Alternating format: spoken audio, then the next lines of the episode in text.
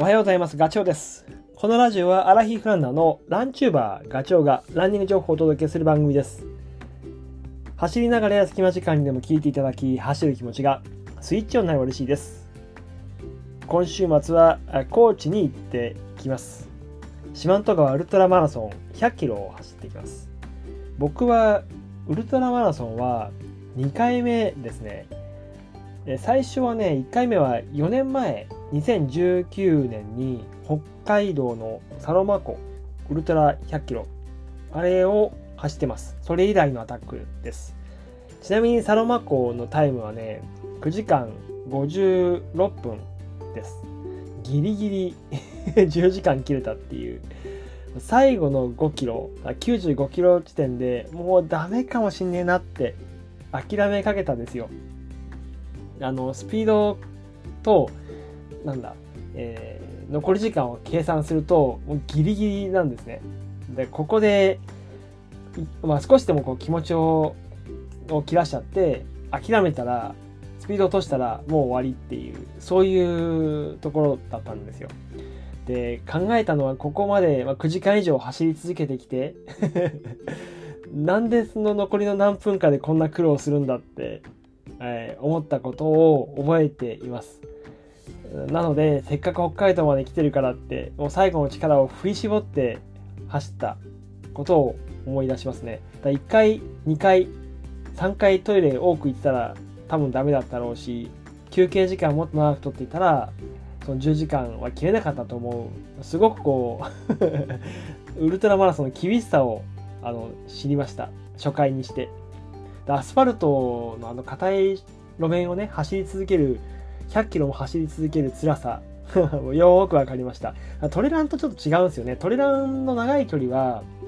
ああの後半の方ってもう上りはほぼ歩きになります。だから、えー息を整えることができるんですよね、まあ、言うと言い方を変えると少し休める。上りはね。下りは走るっていうその重力の力を使って走るのでまあ、る意味うんその走り方さえ体の中で消化できれば進むことはできると思ってます。だけど ウルトラマラソンはそうはいかない。とにかく走り続けなきゃいけないわけであの電信柱終わったらその次って。それを気持ち切ら切らしちゃうとスピードが落ちちゃうとタイムに直結するわけなんでね。もう非常に緊張したまんまですよね。で僕は9月の中旬のその新越語学トレランの100マイルレースと、まあ、今回の四万十川ウルトラマラソンの2つのレースを見据えて4月ぐらいから練習を続けてきました。7月に、えー御嶽あの林道100キロのレース出走したり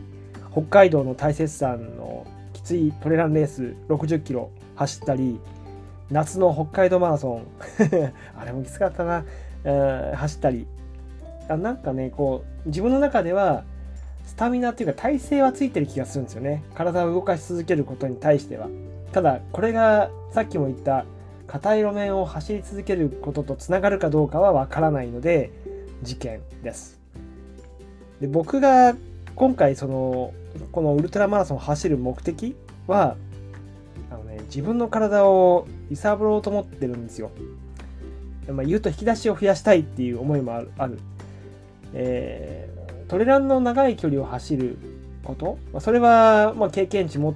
つ、まあ、持ってるというか積み重ねてきてるんである、まあ、すでにあるんだけどあとフルマラソン走ったりとかそのメニューとして差し込んではいるけれどもそれ以外のことやってなかったことで言うとまさにこういう長い距離を淡々と走り続けること。これを能力としてちょっと開花させ開花できるかどうかわかんないけどあの開発していきたいっていうふうに思ってます。言うと伸びしろね。あの言いたくないけどやっぱり年を重ねていくと体力の走力の、えー、と下降線というものは見えてくるわけでそれをなんとかキープさせて願わくば 上に向けさせるためにはやっぱり今までやってこなかったことに挑戦することは一つのなんかこうきっかけになる気がするんですよね。見つける。ヒントを見つける。なので今回走ってみようと。結果がどうなるか分かんないけど。まあ、それはまた失敗したら失敗したで。まあ、またやればいいかなって、アタックすればいいかなっていうふうに思ってます。四万十川の大会の概要をお話しすると、えー、と4年ぶりの開催になりますね。コロナで中止、中止、中止できて、久しぶりの開催ですね。で、開催自体は29回目なんで、すごく歴史がある。で、種目が100キロと60キロがあって、100キロはエントリー枠1600人、60キロが500人っていう2000人規模の大会になります。で、スタート時間100キロ5時半、えー、制限時間が14時間になります。これがどうなんだろうか ちょっときついような気がするけど。特徴ですね、大会の特徴は、何手経って最後の清流の四万十川を走れると。川沿いを走れるっていうのと、あとは川をこう、またぐ橋？新川橋か。あれを走れるっていう。多分写真見たことがある人も多いと思うんだけどね。そこを僕今回カメラを持って走ってきます。それからあとね、えー、乾燥請負人という方たちが、まあ、いわゆるフルマラソンでいうペーサーですね。12時間、13時間、14時間、えー、フィニッシュサポーターがいるということです。でね、今回僕、タイムの目標は、一応10時間と言いたいところなんですけど、過去に四万十川出た人の話を聞くとですね、かなり厳しいレースだと、コースだという話なんですよ。っていうのは、まあ、あの大会のパンフレットを見たら工程図が載っていて、前半の40キロ、ここで600上がるんですよね。えー、っとね、上りがもう最初から始まっていて それが22キロまで続く。じわじわじわじわ上がってって。で、16キロから22キロは急勾配って書いてあります。でそこから23キロぐらいから下りの10キロぐらいです。で、その後、まあまあ下りがずっと続いていって、だらだらと下っていって、40キロからは、まあ、ほぼほぼ平地だという話なんだけど、やっぱりこの最初の40キロでほぼ足 終わっちゃう人が多いって、特に下りね、上りよりも下り、そこで足を使っちゃって、残りの60キロが苦行ということを言ってたので、そうならないためには、下りをとにかく慎重に、あの、坂道だから得意だぜって言って エンジン吹かしていくことは絶対しませんから 今回はね。なので、まあ、このコースの工程を見ると、10時間っていうことで気持ちね、高ぶっていっちゃうと、まさにその罠に引っかかっちゃうので、前半は抑えていこうというふうに考えています。で、このペーサーの12時間のタイム表、ペース配分が表として、